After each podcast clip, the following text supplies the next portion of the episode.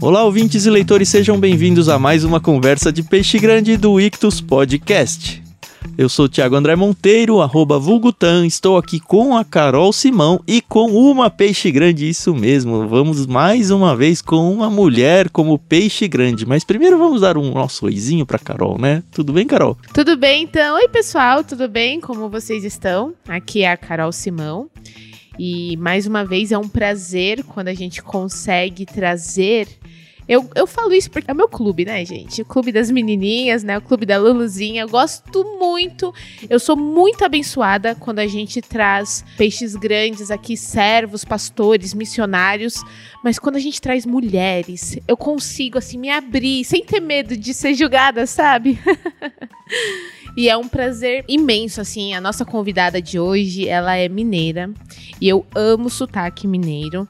Inclusive, teve uma época da minha vida que eu imitava os mineiros, mas aí o pessoal começou a levar muito sério que eu era mineira, eu tive que parar. é, ela é casada com um pastor que já esteve aqui, daqui a pouco a gente fala quem é um pastor. Olha, ela é mãe, ela é professora de história, que era a minha matéria favorita na escola. É, que mais? Ela trabalha num, num. Não vou falar uma instituição. O sonho da Carol. É, eu sou maluca pra conhecer. Eu já falei, já falei pro meu esposo. A gente vai, viu? Pode, vamos orar aí que a gente vai. Sem mais delongas, nossa querida Alessandra, esposa do pastor Guilherme, que trabalha lá no Labri. E eu vou falar que depois que eu conheci o Labri pelo nosso querido Schaefer, né? Minha vida mudou. E nós já tivemos aqui a oportunidade de conversar com o pastor Guilherme, com o pastor Igor Miguel, com a Vanessa Belmonte e agora para fechar o ciclo, espero que seja a quarta de muitos ainda que a gente vai entrevistar. É, eu não diria fechar o ciclo, né? É, é, tá certo. E a gente queria primeiramente agradecer demais por você ter aceitado o nosso convite. A gente já conversou um pouquinho anteriormente para se conhecer assim, e eu saí maravilhada da nossa conversa. E acho que os nossos ouvintes hoje, eles só, só vão ganhar com o nosso bate-papo. Alessandra, por favor, se apresente e diga aí um pouquinho sobre quem é você. Gente, que alegria poder estar começando esse, esse dia com vocês. Como a Carol e o Tiago falaram. Eu não sei, sabe, Tiago, se eu sou tão peixe grande assim, não, mas vamos, vamos ver se eu cresço durante a nossa conversa. A gente sempre brinca que um verdadeiro peixe grande começa dizendo exatamente isso. Ah, eu não sou peixe grande, ah, eu sou peixe pequeno, ah, que eu sou só um lambari. Eu sou uma piaba. boa, boa. Mas é muito legal estar aqui com vocês e eu fiquei extremamente feliz quando eu recebi o convite e até olhei e falei assim, eu acho que deve ser a pessoa errada. e a gente realmente bateu um papo aquele dia e foi, foi muito bom. Sim. Então eu sou Alessandra de Carvalho, sou casada com o Guilherme já há algumas décadas. Acreditem, gente, nós já temos 26 anos de casados. Parabéns. É porque a gente casou novinho, né? Então, isso é uma coisa muito boa. Eu, eu para falar a verdade, eu nem lembro como que é a minha vida sem ele. Olha, que delícia. É verdade. Falar, né, sobre uma das nossas paixões, que são livros, leituras, faz todo sentido para mim. Quando a gente começou aqui, eu estava vendo o escritório ali do Tiago e já a primeira coisa que eu falei, Tiago, que lugar legal. É. Então, assim. já tá pequena já. e eu gosto demais de viver nesse mundo, né? O mundo dos livros, das leituras, do conhecimento. E é bom, muito, muito bom estar aqui nessa manhã repartindo com vocês um pouquinho disso um pouquinho que a gente tem aprendido. Mas, ô, ô, Alessandro, antes de você continuar, e eu, ai, eu não vejo a hora da gente poder conversar, a gente vai antes explicar pro pessoal a nossa brincadeira, o dicionário. Para os ouvintes mais antigos, eles já conhecem como é a brincadeira, mas para aquele que tá aqui pela primeira vez, o Tam vai explicar pra gente como é que funciona. Isso aí, é uma brincadeira muito legal, a ideia é justamente descontrair ao longo da conversa como se precisasse, né, descontrair com a Alessandra, mas vamos lá. É uma brincadeira onde cada um de nós três aqui traz uma palavra difícil ou pouco usual para desafiar um dos outros dois. No meu caso, mulher, né? Uma das outras duas. para que essa pessoa use dentro do episódio a palavra dentro do contexto dela de uma forma mais natural possível, sem dizer para vocês ouvintes qual é o significado. Óbvio que a gente espera que você vá aos dicionários aí depois para tentar entender o que, que significa aquela coisa. Nós já fizemos um sorteio prévio aqui. Eu vou desafiar a Carol, a Carol vai desafiar a Alessandra, a Alessandra vai me desafiar. E eu gostaria de lembrar também que as palavras que a gente disser aqui, elas servem como código de cupom de desconto para você conseguir 10% de desconto na primeira mensalidade em qualquer um dos planos lá no Clube Ictus. Inclusive o plano Peixe Grande, que vai ser, pelo menos um dos livros, a indicação da Alessandra de Carvalho hoje. Se você assinar no mês de publicação deste episódio, você vai receber no mês seguinte o kit com o livro que a Alessandra vai indicar pra gente. Mas os códigos, lembra, funciona para qualquer um dos planos. A gente tem planos infantis a partir dos zero anos e nos adultos a gente tem quatro planos com perfis diferentes. Conheça tudo lá em ictus.com.br/clube. Tá bom, dito isso, então vou desafiar a Carol com a palavra diletante. Eu desafio a Alessandra com a palavra abissonância. Tá, lembrando que pro código de cupom de desconto não usa acento, tá bom? Gente, eu vou desafiar o Tiago com a palavra fenomenologia. Eu esqueci de explicar que se algum de nós três não conseguir usar a palavra, a gente tem que falar um trava-línguas no final como punição por não ter usado. Que no caso do nosso episódio já vai ser só falar o nome da palavra que a Alessandra me mandou, né? Muito bom, muito bom. Quase isso, Tiago. É.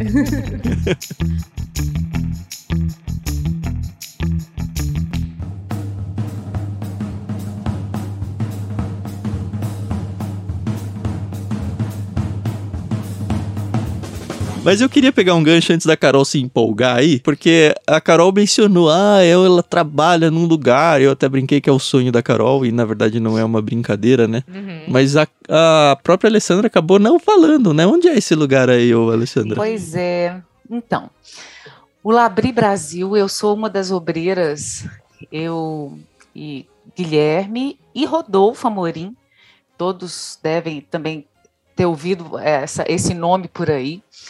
Nós começamos o Labri Brasil em 2008, aqui em Minas Gerais, né? É, nós estamos atualmente na cidade de Lagoa Santa, possivelmente nossa sede para sempre.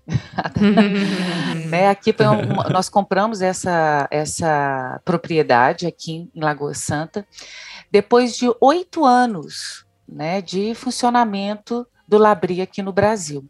É uma história.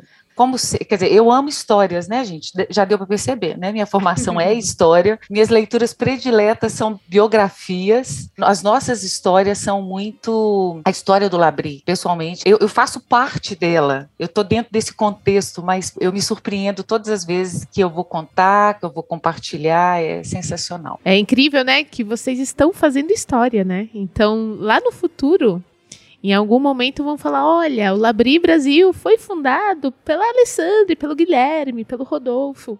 Então, isso é muito legal, né? Participar da história, assim, né? da- É, é fantástico. Não, isso é verdade. Agora, o Labri, ele começa em 1955 com Edith e Francis Schaeffer, na Suíça, pós eh, Segunda Guerra Mundial, aquele momento de caos total. Uhum. Eles eram missionários americanos que foram mandados para a Europa pós-guerra. E aí começa essa história tão linda que, na verdade, eles abrem a casa deles para que possam receber pessoas ali que eram cristãs, não cristãs, pessoas que comuns, todos. E de uma conversa, de um- uma, chá- uma xícara de chá, né? Porque eles não são como nós, que só toma café. Eles tomam café também, só aos domingos. É chique o café. Depois de cada xícara, de uma refeição, as pessoas passavam o dia ali conversando. Tem uma, uma frase que eu amo muito, né? E isso até hoje é muito real em todos os labris. É que toda pergunta honesta, ela merece uma resposta honesta. né? Então era com esse intuito e com esse coração que as pessoas iam até os Schaeffers. E o Francis, ele era um cara assim, à frente do tempo dele, né? Uhum. Ele era ligadaço. Gente, imagina uhum. um tempo que não tinha essa coisa de você ir lá pro Google e perguntar pro Google o que, que era pois o quê. Pois é, então. A Barça dele tinha uns volumes a mais, né? ah, só pode, cara. E ele era ligado, assim, ele, ele era ligado na cultura, na arte. Ele fez teologia, óbvio, ele era um teólogo. Edith também fez uhum, teologia. Uhum. Só que eles eram ligadaços, assim. E eu acho que isso continua sendo uh, um ponto também forte em Labri, que é esse lugar onde o cristianismo ele é o central, centralidade de tudo. E a gente acredita nisso não somente como uma premissa aqui no, no Labri, mas na minha vida, deveria ser de todo cristão, né? Uhum. Aonde todas as outras esferas né, na, da sociedade ou esferas da vida é, possam se conectar a isso. E não o contrário, né? Eu tenho uma vida cristã no trabalho, eu tenho uma vida cristã no casamento, mas o cristianismo é a fonte de onde alimenta todas as uhum. outras áreas da vida, né?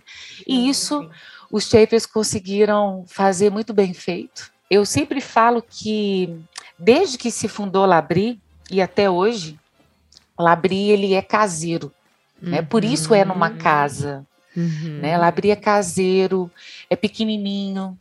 Ele é, ao contrário, às vezes as pessoas pensam de Labri de uma forma completamente diferente. Às vezes pensam que é uma multidão de obreiros e pessoas trabalhando. Não, nós somos uma equipe pequenininha, aonde todo mundo que faz, faz um tudo. barulho, né? É, é, acho que faz um pouquinho, viu, Thiago? a gente tem um dos membros que faz muito barulho. Não, mas é um barulho bom que eu tô dizendo. Sim. O que eu gosto do Labri, eu descobri o Labri quando eu tava no seminário, e aí tem cada matéria os livros obrigatórios, né, pra gente fazer trabalhos. Foi quando no, foi quando me apresentaram o Francis Schaeffer foi a trilogia dele. Trilogia. O Deus que. Intervém. Qual que é o primeiro? É o se revela. É o que intervém, né? O Deus que intervém, a morte da razão e o Deus que se revela. É. Eu acho que a gente já mandou um deles no clube, né, Carol? Sim. E aí que eu descobri. Primeiro a obra, fiquei extremamente apaixonado pelo conceito todo. Depois, ao longo da obra, ele cita várias vezes Labri, e aí eu, puxa, tinha que ter esse negócio aqui, que pena que é tão longe lá na Suíça, né? Eu lembro que eu fui pesquisar para ver se existia ainda, enfim, ele não é da nossa geração, sim, sim. eu fiquei feliz. E na época eu nem, acho que nem conhecia. Que ano que veio pro Brasil, Alessandra? De 2008. Ah, então não tava ainda no Brasil. Eu fiz seminário antes disso. Sim. Aí eu falei, puxa, podia ter isso no Brasil, né? E enfim, me empolguei com o autor, comecei a indicar para várias pessoas e foi muito interessante porque até então eu enxergava e até vivia o cristianismo, e acredito que muitos cristãos fazem isso hoje, é, de uma forma mais compartimentalizada, vamos dizer assim. Eles compartimentam a vida. Então eu tenho aquele negócio de no domingo é o dia do Senhor, então tudo do domingo é cristão. E ao longo da semana, a gente, como cristão, sabe que na teoria a nossa vida tem que ser cristã, pelo menos na conduta, na ética, mas na prática a gente compartimenta. Sim. Não tem como dizer isso, pelo menos a maioria, e eu vivia isso. E quando vai para o seminário, eu lembro que eu já falei algumas vezes aqui no podcast, sempre gostei muito de ler, né? Sempre depois do ensino médio, mas eu comecei a consumir loucamente livros de teologia. Sim. E estava muito empolgado com isso. Até que um dia a Renata falou: mas você não tem outro assunto para conversar, não? Renata, minha esposa, né? e aí me caiu a ficha que eu falei, poxa, faz quanto tempo que eu não leio uma ficção, sabe? Que não tem nada a ver. Porque eu tava tão empolgado com o assunto que eu só falava disso, só falava disso para fora do meu nicho ali também. E eu vi que eu tava. Eu já sou muito chato, né? Com isso eu fiquei mais chato ainda. Não, você ficou diletante. E aí o que, que eu percebi? Você ficou diletante. É, então. Pô, cara, eu tô construindo todo o argumento para chegar na minha palavra, você vem me furar desse jeito. Mas o que, que eu queria dizer? Eu lembro que eu trabalhava no mercado financeiro ainda e eu tenho um amigo até hoje e eu apresentei o livro do Shaver para ele. E ele não era cristão, pelo menos não declarado assim, obviamente cristão. E foi muito legal de ver a cara dele lendo, porque ele falava, esse velhinho é danado. Eu lembro que ele falava isso. Exato. Porque ele fala, olha, é isso.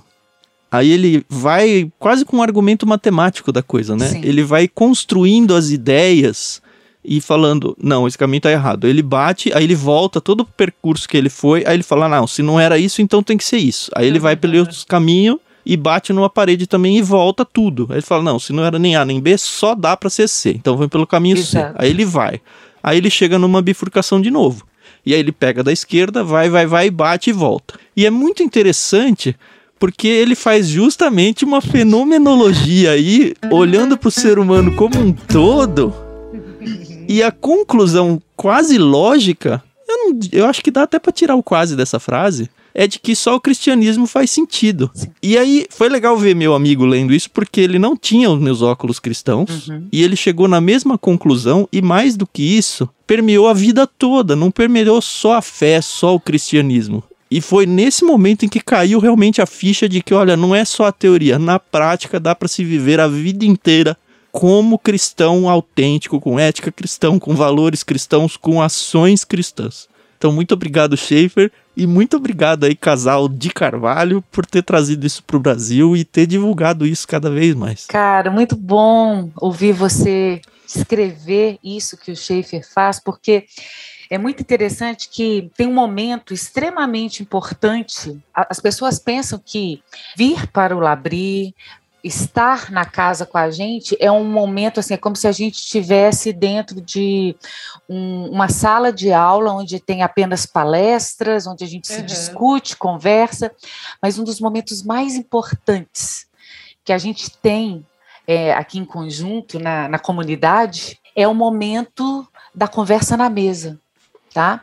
É um momento do almoço, literalmente, uhum. aonde aquelas pessoas que estão ali, elas podem é, colocar qualquer pergunta, tipo, desde as mais complexas, né? Ah, tá um asteroide vindo em direção à Terra, essa uhum. Terra vai acabar, não vai? O que, que vocês acham disso? Olha, eu sou a favor da eutanásia. O que, que vocês acham disso? Alguém aqui, sabe assim, conversas das mais. Ou então, gente, é. Puxa vida, eu tenho dúvidas sobre a salvação. Eu não tenho certeza se eu sou salvo ou não. Como, como que é? Estou tentando achar umas perguntas mais simples aqui, não está uhum. vindo à mente, mas enfim. O que eu queria colocar é vocês não meio que direcionam as perguntas, né? Não, não. Não Elas, é não, não. aquela coisa do Inception, de você jogar dentro da cabeça da pessoa para que ela não. ache que fez a pergunta, mas na verdade era a pergunta que você queria que ela fizesse. É, não, não. É totalmente livre, né? Hum. E aí sim, vem, acontece isso que você descreveu aí, Tiago. Isso é muito legal. O Labri, de alguma forma, é esse lugar. O Schaefer, né? Ele, como um, um apologeta, ele faz isso muito bem. E quando você começa a estudar e ler livros do Schaefer, você vai pegando esse jeito dele, que é essa uhum. coisa de desconstruir e depois você trazer. Que é exatamente uhum. isso que você falou. Não é. é simplesmente falar com a pessoa como se pesca, mas você ensinar ela como fazer. E isso é sensacional. Isso é muito interessante porque ela, ela, você inclusive liberta a pessoa, né? Porque esse, esse é o desafio da gente viver, de você é. crescer e estar tá em todo lugar. Eu acredito que, que o Labri ele consegue, num tempo curto, fazer com que as pessoas percebam que não existe aqui algo sobrenatural e que eu tenho que ficar, apesar de algumas pessoas queiram, né, ficar aqui. Como eu posso voltar? Pode voltar todas as vezes, né? Mas quando o pessoal está aqui, fala assim: Nossa, eu queria tanto viver aqui. Sim, é sensacional viver, é muito então, bom. eu faço isso, né? Você falou isso. É muito bom. Mas a gente acaba no dia a dia aqui fazendo links da realidade, da vida no dia a dia, de tal forma que você pode fazer isso na sua casa, você muda, é como se você é, fizesse uma virada de uma chave e falasse: Uau, na verdade, isso aqui é uma vida comum e eu posso fazer é, isso então. na minha casa, no meu trabalho, Sim. na minha vida comum. Isso é muito uhum. legal. Eu lembrei de uma coisa que o Francis Schaeffer colocou no livro dele e eu achei que foi primordial, talvez, para que tudo isso funcione. É exatamente essa palavra que você falou. Ele primeiro desconstrói tudo, né? Sim. Só que ele tem uma premissa que, pelo menos eu não sei como é que tá isso ainda no Labri atual e nem no Labri Brasil, mas que eu gostei muito, que é quando você pega alguém totalmente contrário ao cristianismo, ou alguém que só não está alinhado com o cristianismo, ele dizia que você não pode desconstruir tudo a ponto da pessoa ficar sem teto, hum. porque seria indigno com a pessoa. Sim. Você tem que desconstruir a ponto de que ele fica com uma choupana ali, uma cabaninha o suficiente para ele não perder sua dignidade e deixar que ele dê o passo de falar não, não faz mais sentido esse estilo de vida, esse conceito, essa filosofia de vida. E aí ele dá o passo para começar a construção do cristianismo na vida dele, né? Eu achei isso lindo, lindo, é. de você não destruir sim, o ser humano. Sim. E isso é muito importante nos dias de hoje, sim. né? A gente vê o Schaefer lá na época pré-internet, onde as pessoas tinham que se encontrar pessoalmente, e o olho no olho é muito mais fácil até de você não desmontar uma pessoa. Mas quando você coloca uma internet no meio, pessoas elas tendem a se destruir com tanta facilidade. Sim. E é muito importante a gente levantar essa bandeira hoje em dia de falar: olha, não, não é porque a pessoa é contrária às minhas ideias, que ela é o meu inimigo, e se eu tenho argumentos filosóficos doutrinários para destruí-la, eu vou destruí-la. Não, eu não vou. Eu vou tentar ajudar ela a construir o que é algo para ela. Verdade, Tiago. Não, isso continua sendo uma das questões principais do, do, do Labri. E outra coisa, fazer essa diferença entre a opinião da pessoa e a pessoa é muito importante. Eu acho que isso falta muito hoje no nosso meio e em qualquer meio. Que às vezes a gente uhum. fala assim: ah, não, o nosso. Não, é em todo lugar. Gente é gente em todos os lugares, né? Verdade. Verdade. E a gente precisa de aprender isso. Eu diria que é isso aí, aprender. Às vezes chegam aqui, ou seja onde for, né? Porque a gente também vai aos lugares e até mesmo na, na própria comunidade de fé, na própria igreja. A gente, às vezes, naquele diálogo, naquela conversa que você está ali, naquela discussão, e às vezes no final que eu terminei aquela conversa, eu viro e falo assim: olha, te ajudou ou não ajudou essa conversa? Você, você agora, depois de, desse tempo que a gente está aqui, você percebe que você tem um chão para pisar? É muito interessante que você pode ter essas conversas com as pessoas e a gente tem que ter um pouco ou ter muito cuidado porque a gente não pode ter uma total abissonância com essa pessoa, uhum. né? A gente não pode ter essa total. Então, você tem que caminhar de tal forma que você ao mesmo tempo que desconstrói, pode ser alguns pensamentos, mas você vai tecendo, você está construindo debaixo dos pés dela uma ponte para ela chegar na resposta que, que ela tem dúvida ou uhum. na, na, ideia que ela está querendo chegar. Sim. E aí ela fala: Não, entendi. Entendi. E, gente, às vezes são coisas muito simples. Sim, sim. E aí você fala, uau. Então, isso, isso, eu acho que isso tem que permear todas as nossas conversas sobre tudo, sobre a vida, sobre o casamento, sobre a profissão, sobre o que tá legal, o que tá ruim, ah, enfim. Ah. Ixi, é, a conversa aqui, se a gente fosse falar só sobre o Labri, né, ficaríamos aqui Teria que ter uma entrevista uhum. só pra isso, né? eu tenho uma última pergunta do Labri, porque eu não consigo perguntar isso pro Schaefer, então eu vou perguntar pra alguém que tá de Ai, lá de fala, dentro. Thiago. Porque você falou que vem perguntas de tudo, né? Cosmológicas, de tudo. É. Tem alguns casos onde vocês simplesmente falam, ó, oh, não sei. Amei. Como é que é quando acontece amei, isso? Amei, amei. Claro, cara. Uma boa sabe? E como é que eles veem isso? Eles falam, ah, te peguei, ou você fala, é, somos dois. Não, sabe o que, que eu acho? Eu acho que as pessoas, elas olham pra gente e falam, nossa, então eles realmente são normais. É. né? é, claro, eu acho que às vezes, a, a, eu acho que você tocou numa coisa aí que a gente vai para abrir um outro balãozinho aqui, vai ser rápido. Acho que as pessoas vêm muitas vezes com expectativas maiores do que elas uhum. realmente são. Eu acho que todo mundo tem isso em alguma medida né? Uhum. Eu lembro de quantas vezes, quantas vezes eu fui para congressos da Vida Nova, ou que ia ter lá os, os caras que poderiam é, trazer para mim a resposta ou tirar dúvidas sobre assuntos. E aí, ali nos bastidores, às vezes o pessoal estava no meio ali, eu chegava perto, né? E conversava com as pessoas e elas eram comuns. Então, eu acho Normais, que eu, né? a gente cria isso, né? Principalmente hoje no mundo que a gente vive, que a mídia ela cria essas pessoas maiores do que elas são É. e Uhum. às vezes elas são grandes mesmo, mas não é isso que ela quer mostrar dela. Né? E as que não Uhum. são se tornam gigantes e quando você chega perto você se frustra, ou seja, você se frustra de todo jeito. Mas acho que as pessoas quando acontece alguma coisa desse tipo, em que a gente fala, olha, não sei, e por incrível que pareça, isso acontece com todo mundo, gente, inclusive assim, com os cabeçudos que a gente tem, né? A gente tem uns, uns cabeçudinhos aqui. E aí, é, eu acho que instiga a Uhum. crescer, falar, olha, eu vou, eu vou pensar sobre isso, ou depois eu posso te responder? Ok, Uhum. Uhum. e é isso aí. Sabe? É Que bem, legal. é, não, a gente. Eu não diria que frustra ter uma percepção dessa nesse cenário aí dos congressos que você falou. Eu sairia de lá mais feliz por saber que, puxa, essa pessoa aí eu tô colocando num pedestal e ela é.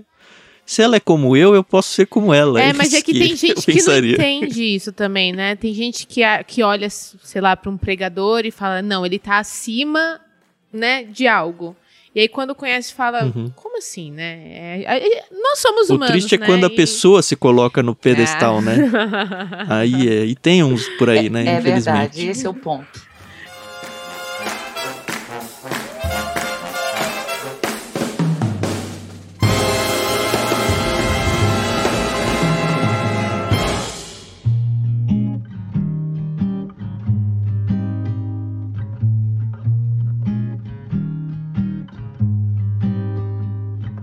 Eu tenho uma pergunta, é, vai ser a minha única pergunta em relação ao Labri, porque eu, Ó, na verdade, eu- responsa, hein? Não, é que eu quero, na verdade, ter a experiência de ir lá e conhecer. E se Deus quiser, isso vai acontecer em breve.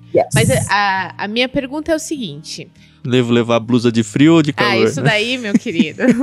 Mulher costuma levar uma mala grande porque tá sempre prevenida. Amei, Carol, é verdade. Mas a minha pergunta é o seguinte, em relação à família, eu sei que o, principalmente a Edith, ela tinha muito esse cuidado com a família. Eu, quando eu li o livro dela, o que é uma família, realmente assim, eu parei pra pensar muita coisa. É, eu tenho assim uma família pequena, porque eu tenho hoje um, um bebê só e nem é mais um bebê, já vai fazer três anos, né? Mas como que a sua família, é, quanto você, seu esposo e suas filhas é, se conversaram para entrar no Labri? Porque foi uma mudança muito drástica, acredito, né? Como é que. Eu falo isso porque eu sou filha de pastor. Então, desde que eu nasci, meu pai já tinha um ministério e é aquela coisa, né? Eu e as minhas irmãs, a gente não tinha muita voz, entre aspas, porque afinal de contas é um ministério, então onde meu pai era chamado, nós íamos e tudo bem, a gente aprendeu com isso. Mas foi, foi assim com as suas filhas? Foi assim com o seu casamento? Foi um, um comum acordo? Como é que foi? Muito boa pergunta, Carol. Gostei demais. Então, eu vou começar de mim, depois eu vou para Edith, tá ok? Bem, quando nós fomos para o Labri, as nossas filhas eram pequenas, acreditem. Ana tinha oito anos e Helena tinha três anos. Então eram crianças, né? Uhum. Ah, isso eu falo quando a gente foi para o Labri, gente, em 2007, porque não existia Labri no Brasil. Aí uma outra história que em outro momento, se a gente tiver oportunidade, eu vou compartilhar com vocês. Nós fomos, eram crianças. E uma coisa que a gente aprendeu lá e que para mim foi assim um aprendizado para toda a vida, inclusive dentro desse contexto de vida pastoral, porque o Guilherme também, Guilherme já era pastor, né? Uhum. Então, isso foi extremamente importante para que eu pudesse me localizar, sabe? Para que eu pudesse me situar dentro desse, dessa vida eclesiástica. Porque Uhum. nós temos e tivemos uma escolha por uma vida eclesiástica. Aí que eu acho que tá, que é importante, Carol. A escolha foi minha e do Guilherme e não das minhas filhas Uhum. elas não tiveram que lidar com essa escolha porque essa escolha não foi delas. E no Labri, a família, ela é extremamente protegida, ok?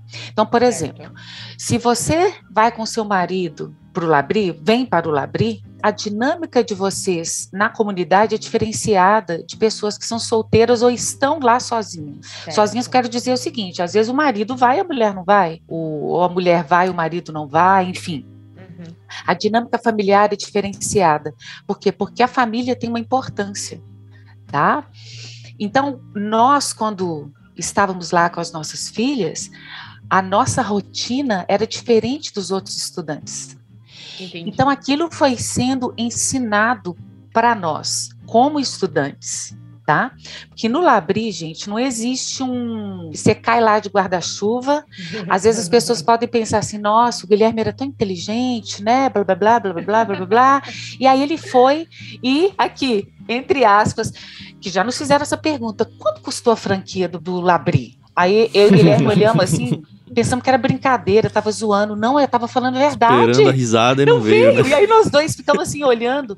Gente, custou nada. Custa a vida, né? Se você quiser dar a sua sim, vida, it's sim. ok. o que não quer dizer que você pode, na sua cidade, abrir uma igrejinha e chamar de Labri, né? É. é tem regras para você seguir, pelo menos foi isso que eu aprendi na conversa. Acho que foi o próprio Guilherme, sim, né? Sim, existem. E as regras, elas não são complicadas. A questão é a profundidade disso. Uhum. Sabe?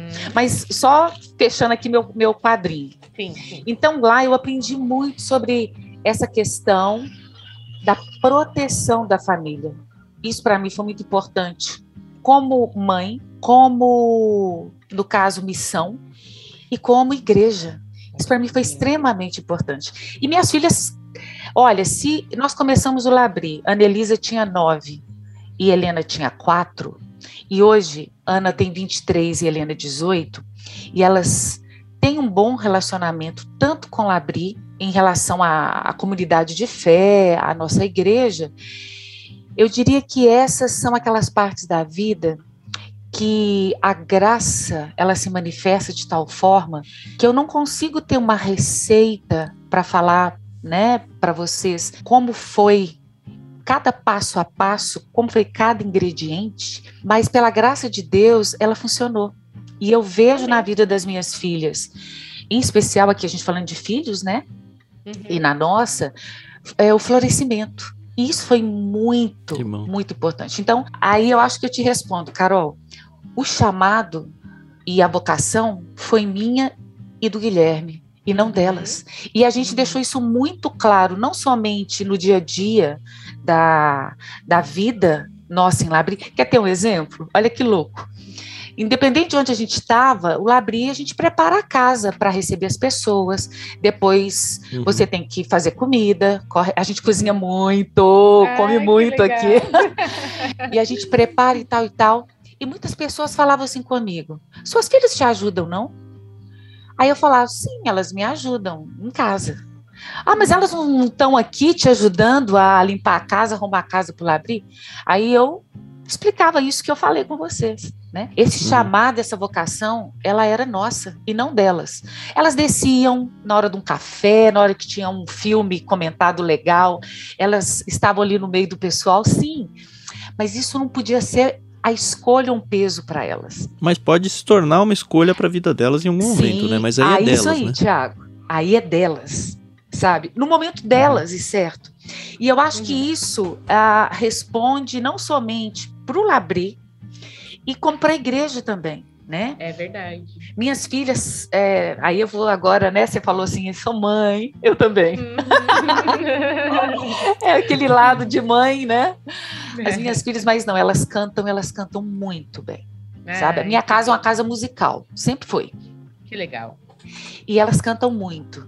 Gente, elas fizeram teste para entrar para o Ministério de Louvor da igreja, como eu fiz e como todo mundo normal. Uhum. A gente não. Uma coisa que eu acho que isso protege o filho, né? Principalmente em lugares eclesiásticos, que é o nosso caso, de ela passar pelo processo e fazer essa escolha. Então, eles, as filhas é, do casal, né, ali no Labri, eles têm que ser labrizinhas. Né? não, é, elas não têm que ser. Elas não têm que ser. É... A igreja ela é desassociada do Labri? Totalmente, Thiago. Totalmente. E o Guilherme é pastor na igreja e líder Sim, no Labri. Cara. E são duas, dois Trabalha CPFs pouco, diferentes. né? Por isso ele não dorme. Por isso ele não dorme, Carol. É. Ainda tem a BC2. Olha tenho- aí. E tem o serviço secreto, né? Eu não posso falar porque é secreto, eu não sei. Eu sei que tem todo lugar tem alguma coisa que ele tá assim. É um livrinho de fulano, é uma. Como é que chama aquele negócio que. É o a apresentação, o preparo. prefácio. Tudo, tudo. E fora, né? E por aí vai. Mas enfim, Uhum. o Labri, ele aconteceu antes da Igreja de Esperança, mas foi no mesmo ano. Por um acaso, o Guilherme e ele é, e eu, nós fundamos a igreja e nós fundamos também o. Já tá Então- né? Então, as pessoas acham, por exemplo, que um e o outro são ligados. Nada a ver. É, Uhum. nó- nós, as pessoas chegam a um, um ou a outro por causa dele, do Guilherme. Põe o nome lá, Guilherme de Carvalho, vai É. aparecer lá, né? CPF, Uhum. endereço, aí Uhum. vai para palestras e assim acha o mundo que ele vive, né? Sim. Mas são ah, nem a gente fala muito do Labri na igreja e nem da igreja no Labri, mas as pessoas Sim. acabam chegando aos dois. Legal. Agora, Uhum. uma coisa é verdade, há um ethos do Labri muito forte na igreja, em termos de hospitalidade, que é uma marca do Labri, sem dúvida. Perguntasse para mim, Alessandro, o que, que tem no Labri que permanece desde 55 até hoje? É a questão da hospitalidade. E claro, dessa hospitalidade não é florzinha na mesa, não é, é uma hospitalidade muito mais robusta e muito mais sensitiva e real do que simplesmente é, receber bem. Isso, de alguma forma, é muito forte na igreja, tá? Outra coisa que também faz parte desse, do que Labri deu essa base para a Igreja de Esperança, é a palavra, né? Então, assim, a gente tem um púlpito muito forte, e isso também aqui em Labri é muito forte, que é essa questão da, da Bíblia, da palavra de Deus. né? Esse é o ponto, aliás, é de onde, aliás, tudo é sobre Uhum. isso. Né? Tudo é sobre ele. Então, eu acho que essas coisas são únicas. Mas são duas coisas. Ninguém sustenta ninguém. O Labri não é sustentado pela Igreja Esperança e nem por nenhuma Igreja Esperança e nem por nenhum Labri. Cada Labri se mantém. E como que a gente se mantém? Se der tempo aí, eu, eu falo. Então fica aí na curiosidade, Vai. manda para mim. Segura a audiência. É, e a igreja, ela é uma igreja comum, como qualquer outra, que é mantida ali por membros, dízimos, ofertas. E os- há uma coisa interessante, né? Quando eu falo, então, peraí, se o labri não é mantido por nenhum labri, se não vem libras, se não vem ah, euros nem dólares, como é que esse povo vive? A gente trabalha. O Guilherme é pastor de uma igreja, Rodolfo trabalha com tradução, Vanessa trabalha coordenando, ela é uma coordenadora de cursos. Os outros obreiros, eles trabalham também. Br- Bruna é psicóloga, Daniel é, é advogado. E, gente, é assim que nós obreiros Como é a vida, Hã? né? Como é a vida, né? Tiago, e aí, não é muito doido? A gente trabalha, e cara, isso acontece há 14 anos. Nós somos obreiros que nos dedicamos ao Labri totalmente, mas sem nem um tostão do Labri para nos sustentar. É porque quem sustenta a gente é Deus. Não, sem dúvida, cara. Isso é sensacional. Eu vibro com isso, sabe?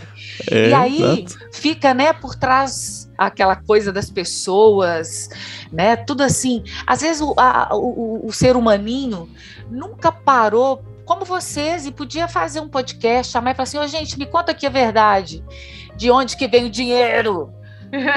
Não é? E a gente ia falar, ó, o dinheiro Uhum. vem, é o seguinte, eu, eu sou pastor da igreja, eu sou mulher dele, ele que me sustenta. Isso aí. Uhum. É, eu faço atendimento, eu faço tradução. O dinheiro, Uhum. ele vem disso, vem do trabalho e do sustento de Deus. E isso é maravilhoso, porque a gente vê há 14 anos Deus sustentando isso aqui, como ele prometeu para mim, para você, para Abraão, para todo mundo que é ele que faz. Né? E Amém, é amém. muito bom, muito bom. Ai, que legal. Nossa, eu tô falando que se a gente pudesse falar aqui só sobre o Labri, i- ia dar um, um podcast só. Um não, talvez uma série, hein, Thiago? Ué, Vamos gente, pensar, vamos pensar. vamos pensar, vamos pensar. É.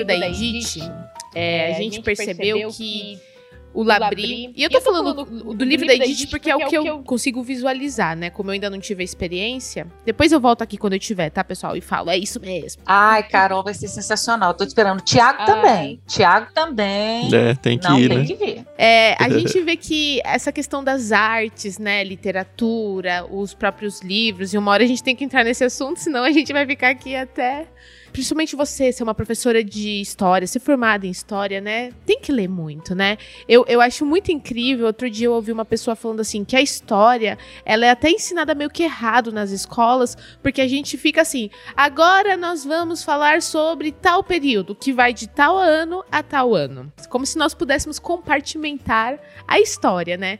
E não é, né? É é uma coisa emendada na outra e que depois alguém tenta organizar isso aí na hora de colocar ali nos registros, né? E eu, eu sempre fui muito apaixonada por história. Eu tive excelentes professores de história que me incentivaram muito e sempre vi meu pai também lendo muito. Então isso sempre me atiçou. A Bíblia para mim sempre foi um livro com grandes histórias e que eu lembro que eu ficava, nossa, como assim? Jonas entrou na, na barriga de um peixe que muito louco, que não sei o que. Não, não é fantasiar, né? Mas eu acho que os livros, eles fazem isso com a gente, né? E eu lembro que eu prestei vestibular para história, passei, mas não fechou turma na universidade que eu prestei. Então eu migrei para letras. Que tudo bem, não, não tem problema. É. Mas história foi sempre uma paixão minha. Queria que você falasse só um pouquinho sobre essa questão e já entrando na questão de ler, né, de ser uma leitora. Antes de fazer história, eu, eu vim de uma casa que não tinha nem revistinha em quadrinhos. Extremamente simples, isso não era valorizado e tudo mais. Uhum. Mas eu sempre gostei de ler. Então eu pegava livro da biblioteca da escola, esse tipo de coisa e tal. Uhum. Mas eu não tinha é, maturidade suficiente para entender e, e não tinha um lugar favorável aonde pudesse estimular isso em mim. Antes de fazer história, eu fiz teologia. Eu fiz seminário. E isso foi extremamente importante para desenvolver em mim esse lado da leitura, de entender as coisas, enfim. Porque, gente, é, ensino fundamental e médio, principalmente nessa idade, mesmo eu gostando, você não tem ainda, a não ser que você tenha né, um incentivo, tipo o que nós fizemos na nossa casa, de forma bem natural, mas assim, para as minhas filhas ir em uma casa onde as pessoas não têm um escritório e uma biblioteca é esquisito. Até hoje, É. mesmo elas, elas sendo É. jovens adultas, e elas falam assim: nossa, mãe, a pessoa não tem livro na casa dela. Olha que ideia. É estranho não é mesmo. totalmente ideal, Thiago. Eu lembro quando eu tava procurando um apartamento pra mudar.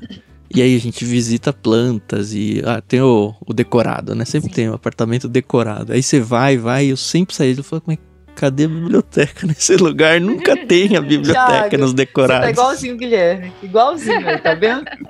E aí, o seminário foi extremamente importante para criar em mim, sabe aquele gancho? E, gente, aí vem o segundo ponto aí. E nisso eu já namorava o Guilherme. Gente, eu, eu acho que eu nunca vi o Guilherme na minha vida. E olha que eu comecei a namorar o Guilherme, ele era bem jovem, e eu também. Eu nunca vi o Guilherme na minha vida sem livro. Gente, na nossa lua de mel, o Guilherme levou livro para ler, porque ele estava estudando para o vestibular. Então, quando a Olha. gente, a gente ia pra praia, ele falava, Alessandra, eu tô indo pra praia, eu vou ficar lá só nadando, vou ler. Gente, Fazendo o que lá, né? Vou ler, não tem lugar melhor pra ler do que acreditam? sentado na praia. então esse é esse cara. Ahn, e, de alguma forma, esse meio e ele foi sendo um meio influenciador para mim. Então, às vezes eu vejo as pessoas falarem assim, ah, fulano, cicrano. Gente, ensina para a pessoa, né? Faz com que isso faça parte da vida dela. E assim os livros foram entrando na minha vida. E eu comecei a amar ler devagarzinho, um por um. E aí veio história. Claro que é uma leitura, eu me lembro assim de semanas que eram 700, 800, até mil páginas semanais de leitura Uhum. é, de todas as disciplinas, né? Eu dei aula durante muitos anos, eu dei aula durante 13 anos de ensino fundamental e médio, que é a faixa Uhum. etária que eu amo da aula. Uhum, uhum. Amo até hoje, tenho uma, uma parte da minha biblioteca só de livros dessa época que eu deixei, livros sobre história do Brasil que eu amo, né? Ah. Em especial, eu tenho uma paixão por Idade Média. Uhum. é como né, é, não gostar de histórias da Idade Média, enfim. Então, o livro sempre fez parte da minha vida, eu diria, jovem adulta. Uhum. E até hoje, nossa casa é, é livro. Ai, que legal. Esse é um mal muito bom que eu falo. O meu esposo também, ele foi um grande incentivador na minha vida. Eu lembro que quando a gente namorava, ele falava assim: o que você quer de presente? É o livro. Ai, não sei o que, mas de aniversário, livro? Ah, mas de Natal? Pode me dar livro, não tem problema. Então hoje a gente tem uma biblioteca. Ah, mas vou repetir, não, os livros nunca, nunca, se repetem. E aí eu lembro que ele lia comigo também. Então a gente fazia uma leitura compartilhada. E hoje em casa a gente tem uma biblioteca e é, é, super natural, super. E o meu filho, ele tem ali os livros dele. Ele não mexe nos meus livros, porque ele sabe, esses são os livros que por enquanto são da mamãe e do papai. Um dia vão ser dele. E eu deixo, assim, pela casa mesmo, vários livros para ele pegar, ele se interessar. E é muito incrível, porque o pessoal fala assim: ah, não, criança só rasga. Não. Quando a criança ela aprende, quando ela, ela tá ali, é comum a ela, ele não estraga nenhum livro. Nenhum. É impressionante. Isso, aqui, aqui, rabisca uns, né, Carol? Porque em casa ah, tem uns rabiscados. É, não, mas não. aí é o custo do é. aprendizado, é. não tem jeito. Ele não é perfeito, tá, gente? Não é perfeito. Ele às vezes dá uma mordidinha aqui e tal, mas de rasgar, assim, a destruir o livro, ele não faz. Sim, sim. Não, isso é muito bom, isso é fantástico. Uhum. Mas aí, a leitura na sua vida entrou através do Guilherme, do pastor Guilherme, né? A gente já teve a oportunidade de conversar com ele e a lista de livros que ele nos trouxe foi fantástico. A gente... Infinita. Nossa. A gente até falou naquela primeira conversa com você que ele indicou os irmãos Karamazov e a gente fez o diário de leitura, terminamos faz algum, algumas semanas e que fantástico, que experiência fantástica. E aí a gente vai começa a entender por que que alguns livros marcaram certas pessoas, né? E é interessante que 99% das vezes que a gente entrevista um peixe grande, a lista repete um ou dois livros, mas sempre tem um livro diferente. E é fantástico, porque você pensa, não, já entrevistamos mais de, de 20 pessoas. É, a gente ficou com esse medo a gente mesmo, sempre né? Teve esse medo ah, vai chegar que... uma hora que a gente vai ter 10, 15 indicações e não vai ter nenhum que a gente não mandou é, ainda, sabe? Isso mas não Graças aconteceu a ainda. Deus. Já aconteceu da maioria já ter ido, é. né? E é muito engraçado isso. Porque a pessoa, ah, porque tal livro. Ah, esse a gente já mandou. Ah, porque tem esse outro. Ah, esse a gente já mandou. O que mostra que a gente tá acertando também, né? É verdade. é verdade. E queria saber, assim, quais foram os livros que te marcaram, marcaram tua vida. Talvez lá na infância teve um, ou na adolescência, ou depois do Labri. Queria queria te conhecer nessa parte. Muito legal, muito legal. Eu quero falar de um livro da infância, dois livros da infância. Inclusive, a minha filha me deu um deles em algum dos meus aniversários. E vocês vão rir de mim. Mas se chama A Fada que Tinha Ideias. Gente, esse livro, eu esqueci, acho que era da editora Ática. Acho que nem existe mais. Sim, Uhum. E eu fiquei pensando, por que, que esse livro na minha infância chamou tanta minha atenção? Gente, ela era uma fada que ela era uma fada completamente o contrário de todas as fadas. Então, sei lá, ah, ensinar a fada a fazer lá uma porção que ia sair rosa, ela punha algum ingrediente para sair verde. Porque ela tinha. E, e, essa é a ideia, as ideias. Uhum. E eu acho que eu bem, como eu disse, bem lá no fundo, no fundo, eu sempre fui uma pessoa, gente, essa palavra, ela é do clã Carvalho, tá? A gente brinca uhum. com essa palavra aqui no nosso clã Carvalho. Nós somos muito idiotas. A gente tem ideias demais. que legal. Achei que só eu que usava isso. Que bom ouvir isso. A gente tem, a gente tem. Eu, meu filho faz alguma coisa inteligente, eu falo alguma coisa, eu falo, que idiota. Exato, então, olha, tá vendo, Thiago? Então a gente é muito idiota. Caramba, a gente tem eu... ideias aqui, é. todos aqui são muito criativos nisso. Eu acho que isso já. O que, que eu me identificava com esse livro? É porque eu sempre tive ideia. Só que eu não sabia, né? Então, esse livro na minha infância foi sensacional. Eu lia e relia. Outro livro que eu li muito é, na minha infância, ó, infância não, aí já pré adolescência, de alguma forma, quase todos eles eram, eram livros cristãos. Samuel Morris. É, e aí já vem, porque eu, eu me converti na adolescência. Então, hum. esses livros entraram no meu mundo. Né? Uhum. Samuel Morris, que é uma biografia.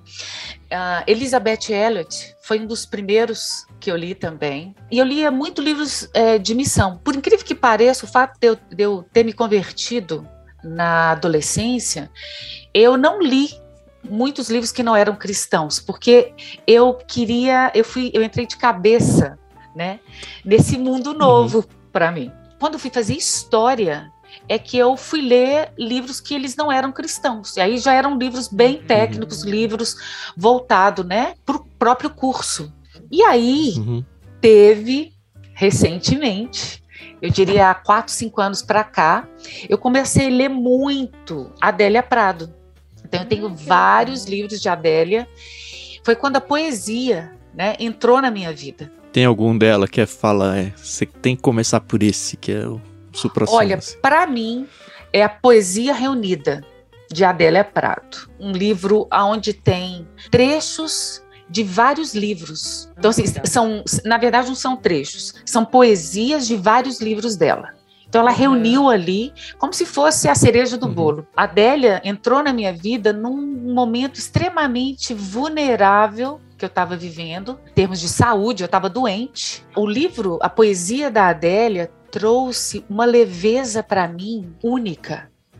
Então foi muito importante sabe? Eu me lembro num dos meus diários que eu escrevi assim: eu gostaria de ter tido a oportunidade de ter lido Adélia Prado antes na minha vida, para que eu pudesse aprender a leveza, ser mais leve, sabe?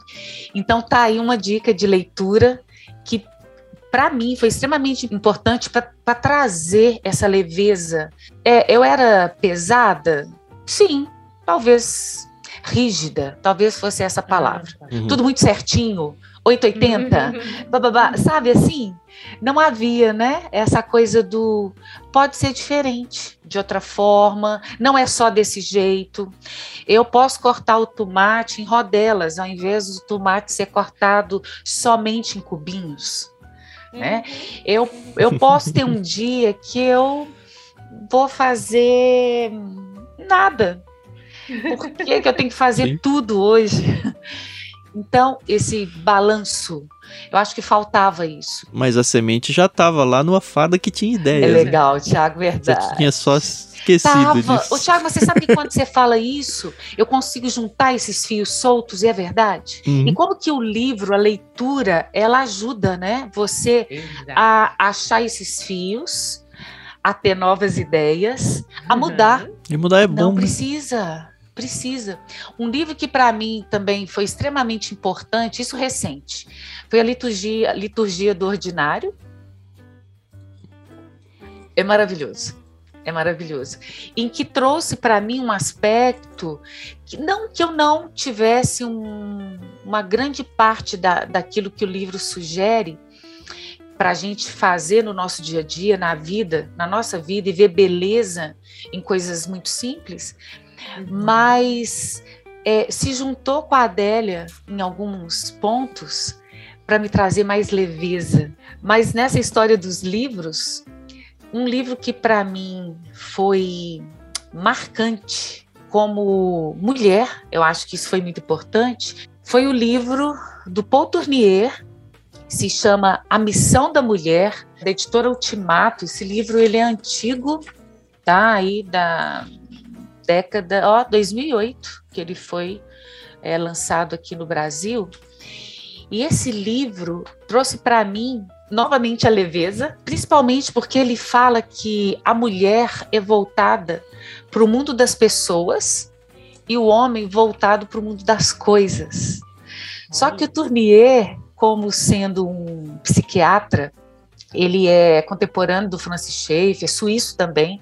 Não sei se eles se conheceram, mas ele descreve de uma forma muito interessante essa coisa que é natural em nós como mulheres, que é é muito natural uhum. nos homens, né? Até cientificamente já comprovado essa coisa de, de, do cérebro do homem, como que ele, ele funciona quando ele vê, por exemplo, a gente vai num, num Leroy Merlin, liter, literalmente o homem vai para a área ali de ferramentas, lâmpadas, coisas, uhum. e a mulher vai para onde? Pra, e a mulher para as decorações. Decoração. Ela quer deixar a casa mais uhum. aconchegante, mais, mais gente. Uhum. E esse livro é para mim o livro marcante da minha vida. Ai, que legal. Ele é um livro para mulheres, você diria? Não, Tiago, eu acho que ele é um livro que todo mundo devia ler para se entender. Uhum. né? Para o marido, quer dizer, a mulher, você já viu aquela, aquela zoação? Não sei se existe mais, que tem um cara assim, é, como se fosse um meme, né? Um livro de 10 milhões de páginas, esse livro é para entender as mulheres. Não tem jeito de entender. Sabe aquela música gospel lá, Ninguém Entende Deus? Uhum. Pode trocar e pôr lá, Ninguém Entende as Mulheres. Boa, boa. Oh, não sei o que estou dizendo, hein? Não é, Tiago? Eu sou a minoria hoje. Mas aqui, não, acho que ele é um livro para ambos, sabe? Para ambos, para é, compreender de uma forma, eu acho que é, o marido com mulher, pai com filha, filha o pai, as pessoas se entenderem como gênero, uhum. sabe? Uhum. E hoje em dia precisa, né? A coisa tá tão homogênea num lugar onde não deveria ser homogêneo, onde deveria sim ser igualitário. Sim mas preservar as diferenças e as pessoas estão confundindo as bolas, eu acho, infelizmente. É por isso que está confuso, por isso que está tá bagunçado. É. E esse livro, eu acho, ele é um dos livros que me marcou. Para vocês terem ideia, já deve ter aí uns 15 anos ou mais. Eu nunca mais, depois que eu li esse livro, cobrei do Guilherme datas de aniversário, de casamento, de namoro, do cachorro, do gato, esse livro é muito importante mesmo, Carol. Ai, e, e, foi muito legal. E foi depois da leitura desse livro. E uma série de coisas. Gente, um outro livro que para mim foi um marco, e é, é um livro que, para vocês terem ideia, que a gente chama de livro de cabeceira. Ele está sempre lá, uhum. né, do meu lado. Eu leio ou ele todo, ou, vá, ou, ou capítulos, o ano todo. É o Vida em Comunhão, do Bonhoeffer tá? Hum. Esse, para mim, é, é um livro que ele é um divisor de águas. E eu leio ele sempre. Eu preciso, assim como a Bíblia, ela, eu preciso de ler para que a Bíblia fale. O próprio Bonhoeffer fala isso. Deixa a Bíblia falar contra você. Né? Porque é isso que a Bíblia está falando. Ela, ela, ela, ela, ela tá me colocando no meu lugar o tempo todo. E uhum. esse livro, para mim, do Bonhoeffer, em especial o primeiro capítulo, que ele fala sobre comunhão e a vida em comunhão, é um livro que eu preciso de ler o tempo todo. Uhum. E não é um livro que eu vou aplicar simplesmente porque eu estou indo para a igreja. Não, isso é um livro que me ajuda a viver na minha família. É interessante você colocar que precisa de um conteúdo desse para se aperfeiçoar, sendo que você está no labirinto. pois é. É muito interessante Sim, isso. É verdade. E sabe por quê? Tem aquele livro, né? Cinco Linguagens do Amor, onde ela se sente. Uhum. Eu me sinto amada quando eu tenho qualidade, tempo de qualidade, quando eu tenho presentes, quando eu tenho isso. Eu me sinto ensinada quando eu estou o tempo todo lendo. Olha. Sabe? Uhum. Então eu preciso disso e eu preciso, inclusive, a, a minha. Aqui eu estou de frente para uma parede onde eu tenho um quadro onde eu coloco frases. A minha geladeira tem frases de livros. Eu escrevo frases que eu vejo de livros o tempo todo, aleatório. E eu preciso uhum. estar visualizando isso para internalizar. E esse internalizar não tem nada místico, não, tá, gente? É para eu aprender. Eu preciso de aprender. Uhum. Eu estou aprendendo o tempo todo. Mas é um princípio bíblico, né? Coloque nos umbrais das portas, coloque no, na testa, coloque em todos os lugares visíveis as frases, no caso das escrituras, mas Sim. por que não de todas as coisas boas Sim. escritas? Paulo né? fala para Timóteo para a gente deixar o depósito, né? É. O tempo todo é. cheio uhum. da palavra. Então é isso, é isso a gente mesmo. precisa de ter na nossa vida e aí vem o, o, o bônus. Como cristão, mais ainda. E outro detalhe, gente, encher esse depósito, ter nas portas, nos umbrais, nas geladeiras e nos em nossos quadros de aviso, essa leitura que edifica, uma leitura que vai me confrontar, uma, uma leitura uhum. boa, né?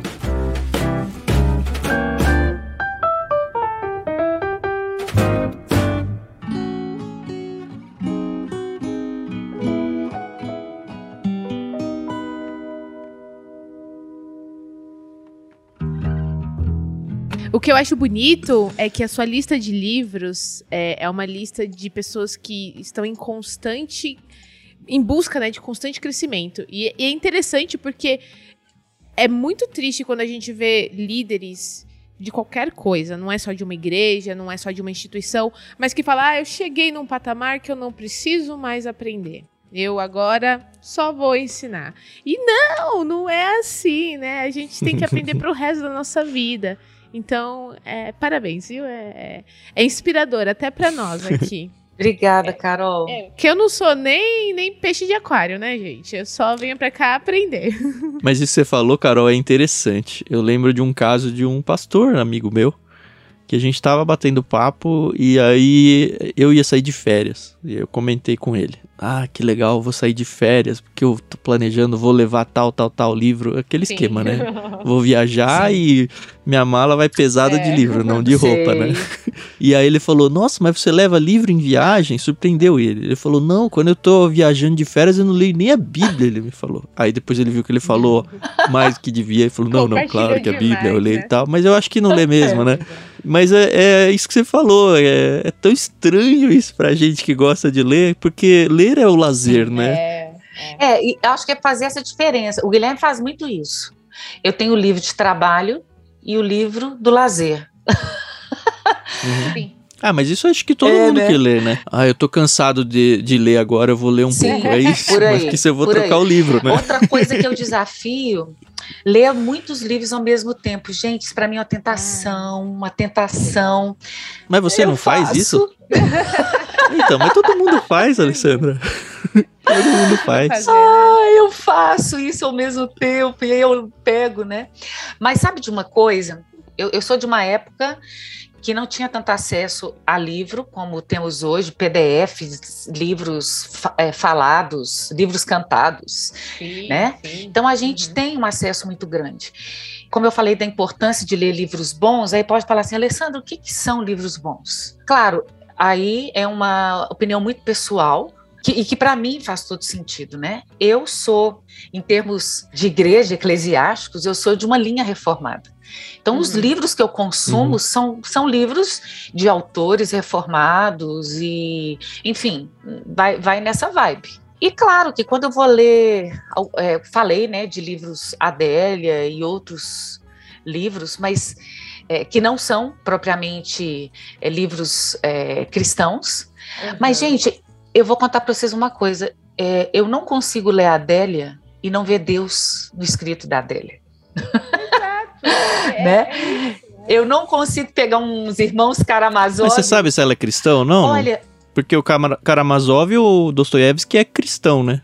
Ele não quer fazer proselitismo no texto dele, mas a gente enxerga isso muito claramente. Eu posso dar informação errada, me perdoe aí quem vai ouvir, mas eu acho que ela é católica. E, e tudo bem, ela faz o que ela tem que fazer ali. É, é impossível Sim. não ver. Uhum.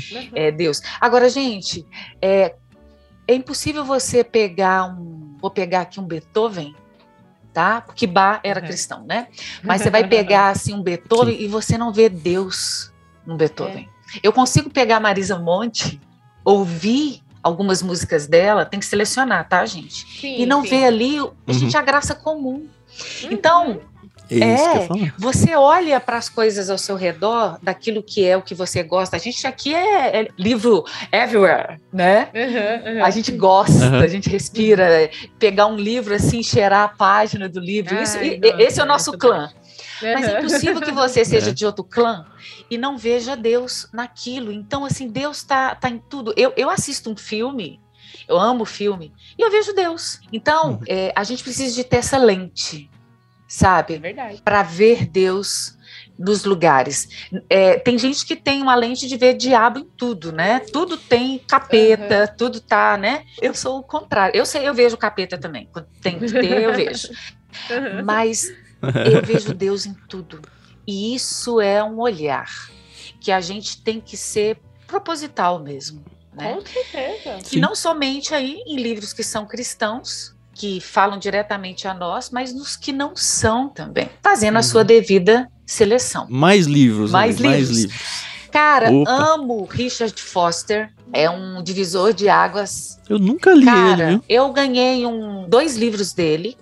Rios de Água Viva é um devocionário, gente, que nem é mais publicado, mas vale a pena ler Buscar no é, sebo, né? buscar né? no sebo. E tem um dele, que é o meu xodó, que se chama Clássicos Devocionais, que é o Foster junto com Smith, tá? Ah, que legal. 52 devocionais é, de vários autores, e inclusive é, esses dois livros chegaram na minha vida nessa época que eu comentei com vocês, que eu estava muito fragilizada, eu tive um câncer em 2016.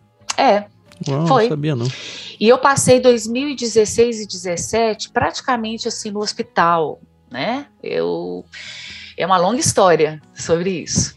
E gente, olha que coisa louca. Essa época da minha vida foi uma época que eu não conseguia ler por causa de tudo, químio, uhum. rádio, é hospital. E eu me lembro do Guilherme, e eu pedi o Guilherme, ou quem estava comigo, para ler para mim. Eu precisava, mesmo não conseguindo ler, pegar o livro para ler, eu pedia que lessem para mim. E o Guilherme leu nessa época Êxodo todinho. E várias vezes ele repetia para mim a história de Abraão. Eu precisava de ouvir aquilo.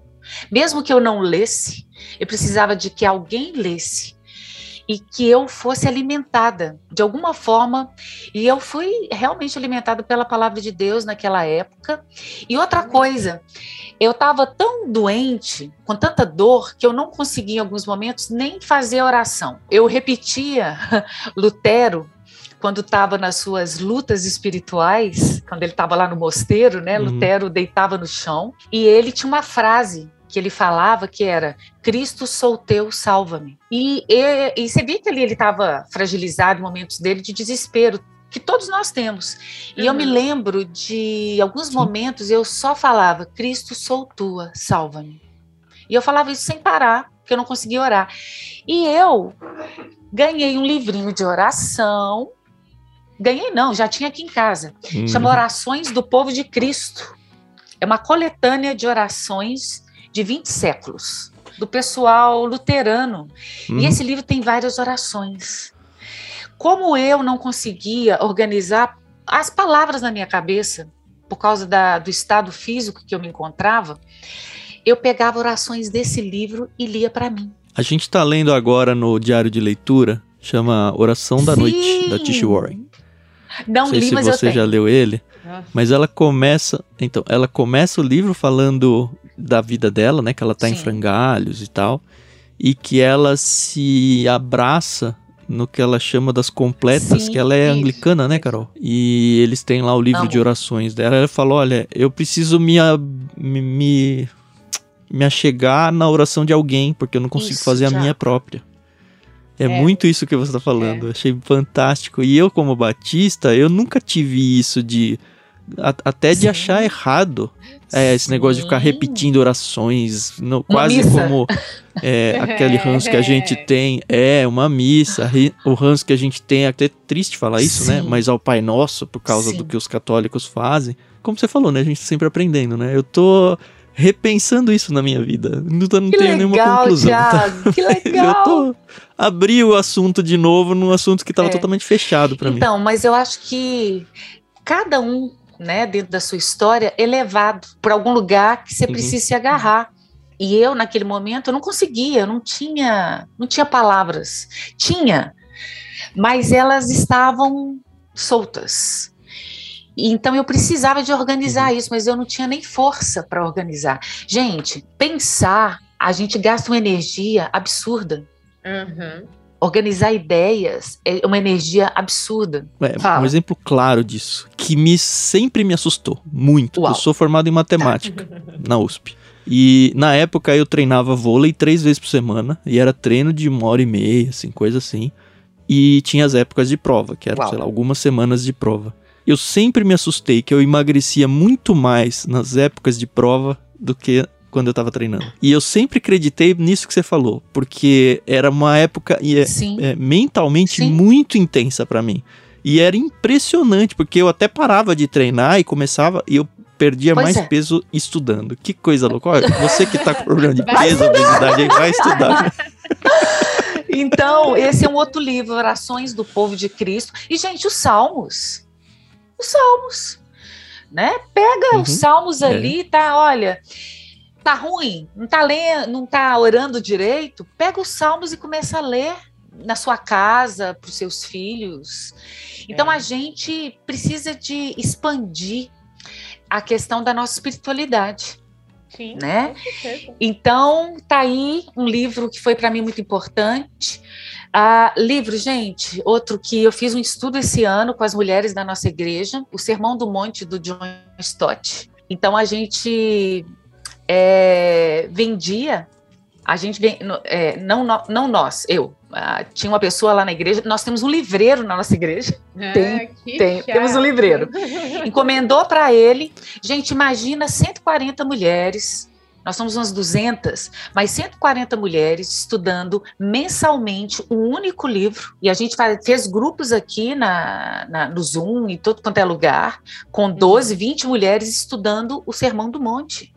Então, assim, uhum. essa prática da leitura é muito comum na nossa comunidade, porque a gente é muito assim, né? E, claro, os livros da Edith Schaefer, que são dois, O que é uma família, e tem um outro dela que é Aflição.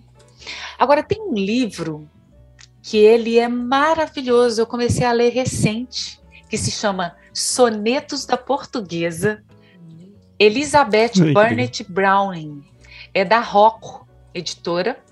Uhum.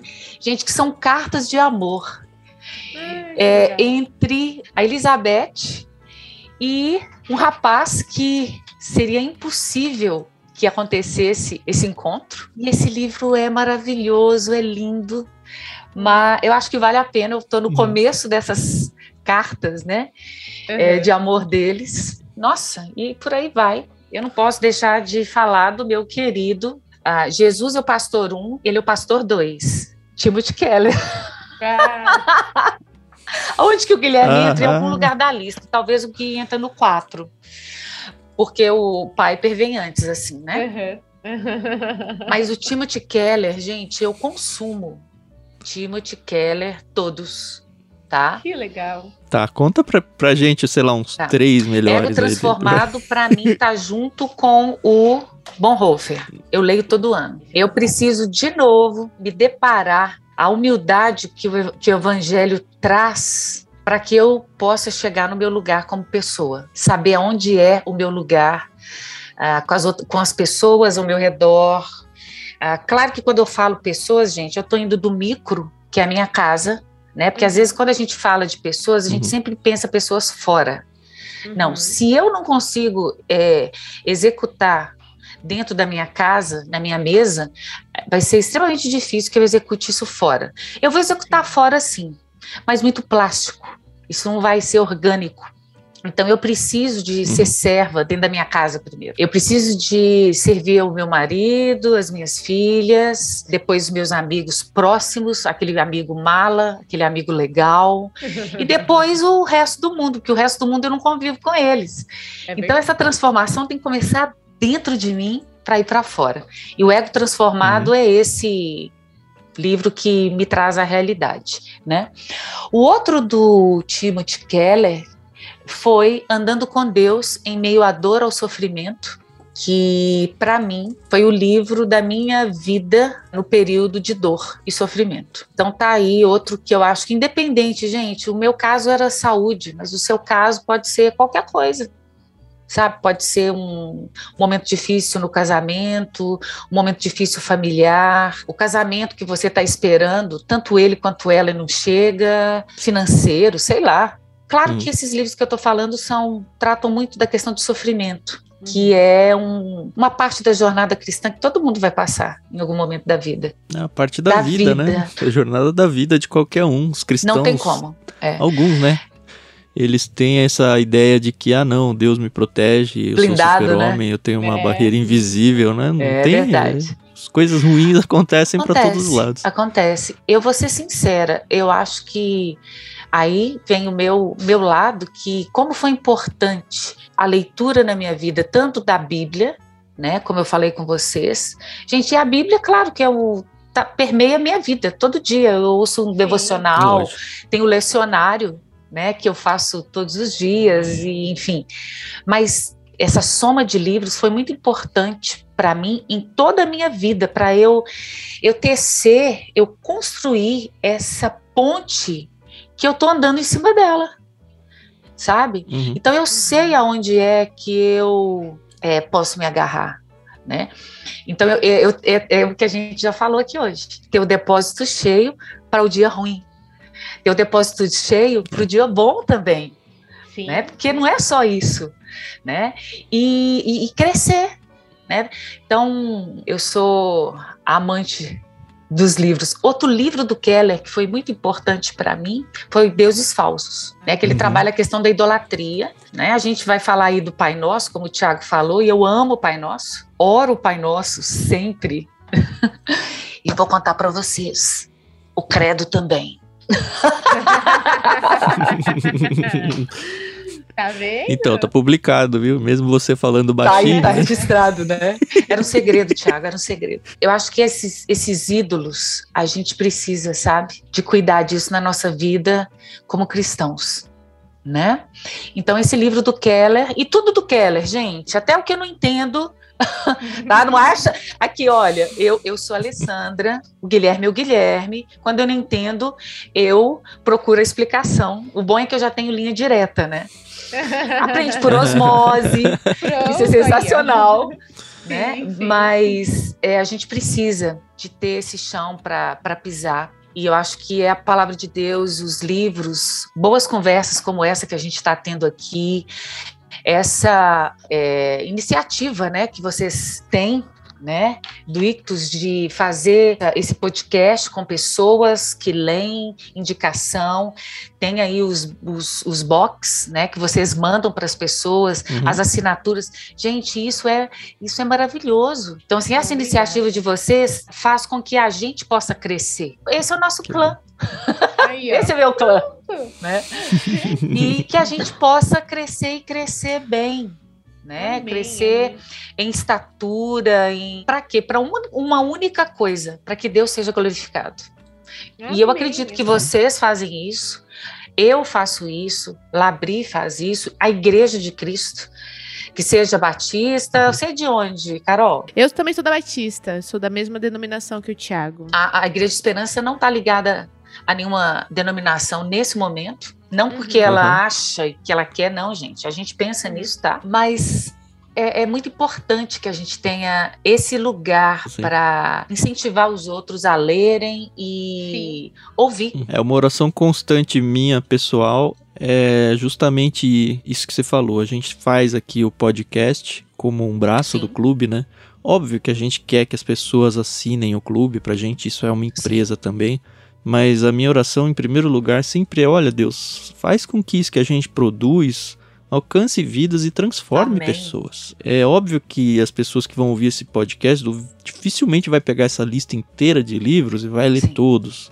Mas se ela ler um e fizer diferença na Valeu. vida dela, Exato. e que nem é assinante, sabe? Não tem Exato. problema. Vai ser uma resposta Sim, de oração para mim. E a gente tenta não vincular, por exemplo, eu e o Thiago somos batistas.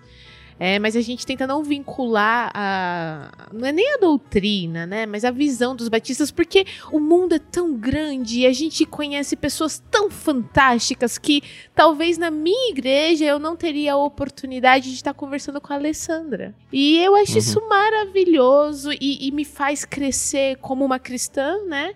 É, reaver meus valores. Gente, na, no céu não vai ter plaquinha, né? Ai, que fantástico!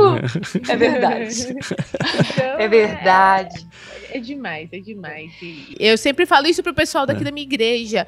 Ah, eu tô insatisfeito com a visão de não sei o que, de tal igreja.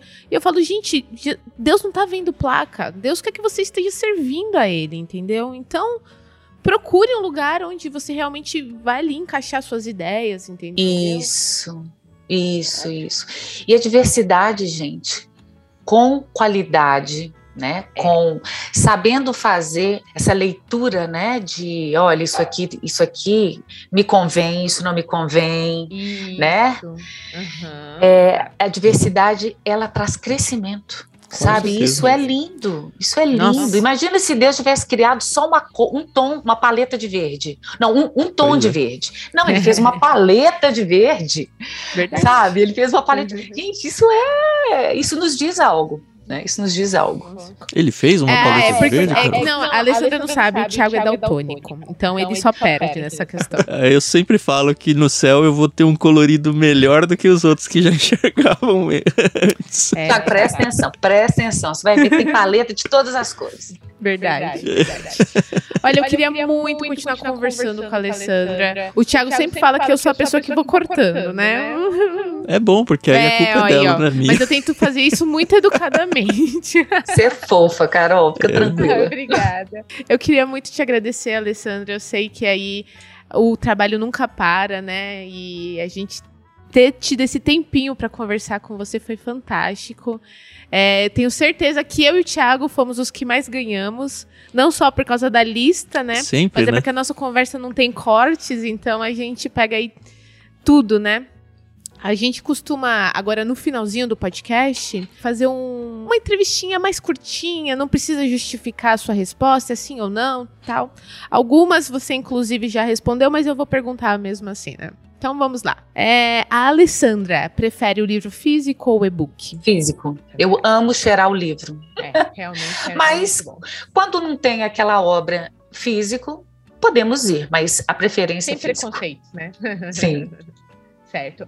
Gosta de ler um livro de cada vez ou vários ao mesmo tempo?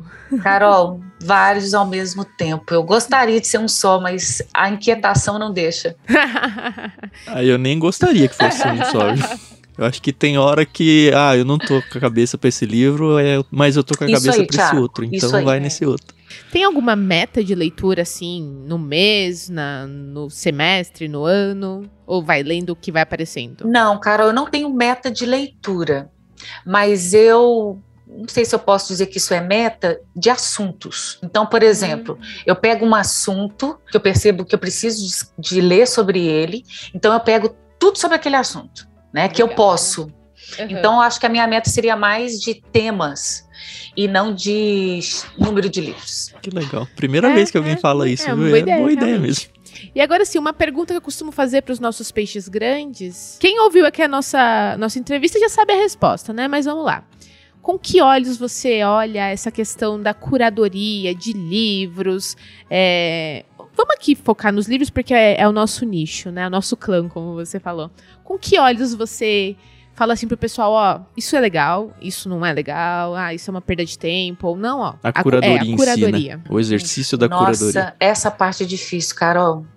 Porque, de alguma forma, não tem como eu colocar a minha opinião sem ter um, algo que seja pessoal.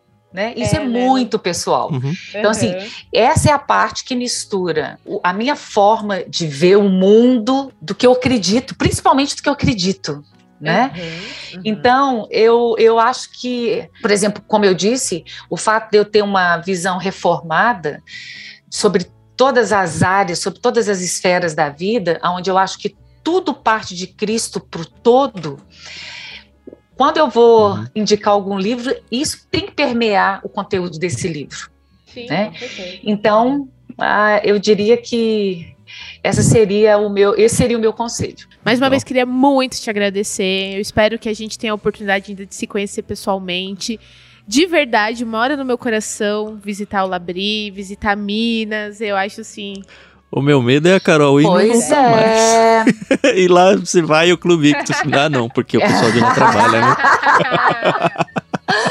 Ô, Tiago, é... você tá falando isso, você não sabe como você pode ser. De repente você fala isso dela e você fica. Então, até porque fui eu que apresentei o Schaefer pra você, hein, Carol? oh, Mas coisa boa. Foi, assim, um bate-papo muito, muito gostoso. Por isso que eu falo que eu gosto de trazer, assim, pessoas que eu me identifico mesmo, porque eu, eu consigo me expressar, sabe? Eu sou um pouco mais tímida. E aí, por exemplo, o pastor Guilherme, eu te fiquei muito contida, né? O pastor Guilherme, né? Mas a Alessandra. É, é, eu também acho que essa coisa da mãe, né? Da... O Labri também ensina isso pra gente, né? Então aí, ó. É verdade. Na hora é. É só, só coisas positivas. Agradeço demais, demais o convite por você ter aceito. E muito obrigada, que Deus continue abençoando, abençoando sua vida, seu ministério, sua família. Da minha parte, só gratidão.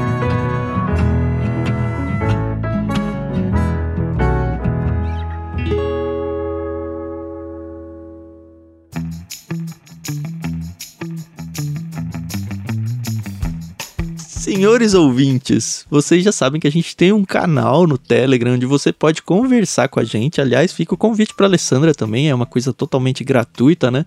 Basta você ter o Telegram instalado e acessar t.me barra Clube Ictus. Por lá você fica sempre sabendo de todos os episódios que a gente lança e tem a oportunidade de conversar com todos os ouvintes aí, conhecer outras coisas. É um espaço bem legal, assim, é o jeito mais fácil de você se aproximar de nós, de todo mundo que orbita esse universo aí do Ictus. Queríamos lembrar mais uma vez vocês que é muito importante que vocês se envolvam com a gente financeiramente, tá? Esse projeto aqui é entregue para vocês de graça, mas não custa de graça, né? Então tem um custo para ser feito e você pode se envolver de três maneiras. A primeira e obviamente é a que a gente mais quer que você realmente compre essa ideia é assinar um dos planos lá no Clube Ictus. A gente tem planos infantis, quatro planos infantis dos zero até a adolescência aí. E aí, virando da adolescência para a fase juvenil adulta, você já pode escolher um dos quatro planos adultos. Um deles é esse Peixe Grande, da qual a Alessandra vai indicar livros pra gente. Nesse aí são dois livros por kit, pelo menos, tá? Às vezes a gente manda até mais. E nos outros, pelo menos um, às vezes mais do que um. Temos o plano Vida, que é de cristianismo prático, né? Vida cristã prática. Temos o plano Bíblia, que tem a curadoria fixa do Paulo Won que é para quem está buscando livros mais técnicos, livros mais acadêmicos. E temos o Plano Mar, que é mistério, aventura e romance, com curadoria fixa do Guilherme Amarino. Então, para quem não quer misturar muitas estações, esse negócio de cristianismo secular e gosta de leitura mais ficcional, esse é o seu plano. O segundo jeito de você ajudar a gente é você se tornando um dos nossos mantenedores. Tem tudo aí na descrição do programa como que você faz para participar. E a terceira é você sempre que for fazer as compras na Amazon de qualquer coisa, tá? Não precisa ser só livros, você partir do nosso link que também tem aí na descrição. Queria também deixar toda a minha gratidão, uma delícia conversar com você, Alessandra. O tempo de podcast já mostra isso que foi muito boa essa conversa mesmo e é até triste a gente ter que ficar cortando para não ficar com aqueles podcasts de quatro horas que as pessoas eu não entendo como as pessoas conseguem consumir isso, mas enfim. E eu acho que é bom a gente até parar para ficar com aquele gostinho Sim. de quero mais, de conhecer mais. Queria incentivar todo mundo a conhecer aí o Labri e já deixar a ponte aí para você dar os caminhos para que as pessoas conheçam aí pela internet os links, perfis, tanto o seu pessoal, não sei se você mantém e gosta de divulgar isso, quanto da Igreja Esperança e do Labria, onde você é Tiago e Carol, eu que agradeço. Esse tempo com vocês foi realmente muito bom e fluiu. Né? Isso é sim, muito sim. bom quando você tem uma conversa que ela é, é isso aqui mesmo, né? Ela não foi planejada para ser de, dessa forma, ela aconteceu. É verdade, é verdade. Né? Nós temos uma agenda do Labri Brasil que você acessa o nosso site nos ícones que aparecem em cima na tela, você vai ver lá agenda. E o Labri ele tem os retiros de fim de semana, onde as pessoas podem vir para cá na sexta até domingo. Geralmente começa sexta à noite. Sempre é um retiro temático, né? Nós vamos ter inclusive um essa semana. Nós já estamos preparando a casa e vai ser estendido, inclusive, que a gente vai ter o que a gente chama de nanotermo. É um período que as pessoas vêm e ficam aqui conosco 10 dias, imersão na casa. Então, convive com a gente, come, é, trabalha, lavamos banheiro, cozinha, fazemos tudo. Vamos para o jardim, né? Tem uma personagem aqui que se chama a Moça do Jardim, que mora aqui dentro desse mundo é, mágico do Labri. e a gente planta junto, vai para o jardim, a gente, enfim, então, os retiros de fim de semana, vem gente do Brasil todo para cá. Sempre começa sexta-noite, termina no domingo, após o almoço. Os nanotermos, que começam sempre dentro de um retiro, e tem aquelas pessoas que vão embora e aquelas que permanecem na casa. Temos o nanotermo de janeiro, que ele é maior, ele dura entre duas a três semanas. O nosso calendário 2022 vai ser lançado por esses dias. Já fechamos ah, os temas tá, de 2022, uhum. as datas, e as pessoas entre em contato, gente, todo mundo, olha, venha, né? Às vezes tem aquela ideia assim, nossa, eu vou para lá, porque, né, o pessoal do Labri, super cabeçudo, sim, a gente tem a parte cabeçuda, sabe? Mas a gente tem a parte. Aliás, vocês vão perceber quando chegar que não é tão cabeçuda quanto vocês acham. tá certo. Mas a gente é, é, é, esse lugar de viver junto, de fazer coisas juntas. Vem para cá para a gente tomar café, comer pão de queijo, de verdade. Hum, de Minas. De Minas. Nossa, vai ser um prazer receber vocês. Eu tenho Instagram. Olha, você acredita que eu nem lembro do meu Instagram agora? Ah, talvez. A gente vai deixar aí, linkado cara. aqui no olha, post, olha pode ficar é. tranquilo. E entra em contato e vem, vem para a gente poder, quando puder abraçar, dá um abraço forte. Opa! Aí, ó, já, já, logo, logo. tá tudo funcionando tudo. já, já por causa da pandemia, Sim, né? a gente está com as medidas, a casa está recebendo menos uhum. pessoas, uhum. todas as medidas, né, de proteção, menos uhum. pessoas, uhum. a questão é, de higiene e sanitária, tá tudo bonitinho, tudo funcionando, pode vir. Obrigado, Violê. Foi uma delícia conversar com você, conhecer você e espero que você volte para outros projetos aí. aí. com a gente. Muito obrigada, gente. Obrigada. Senhores ouvintes, muito obrigado por estar com a gente aqui mais uma vez. E a gente volta, como você sabe, toda sexta-feira com o Ictus Podcast.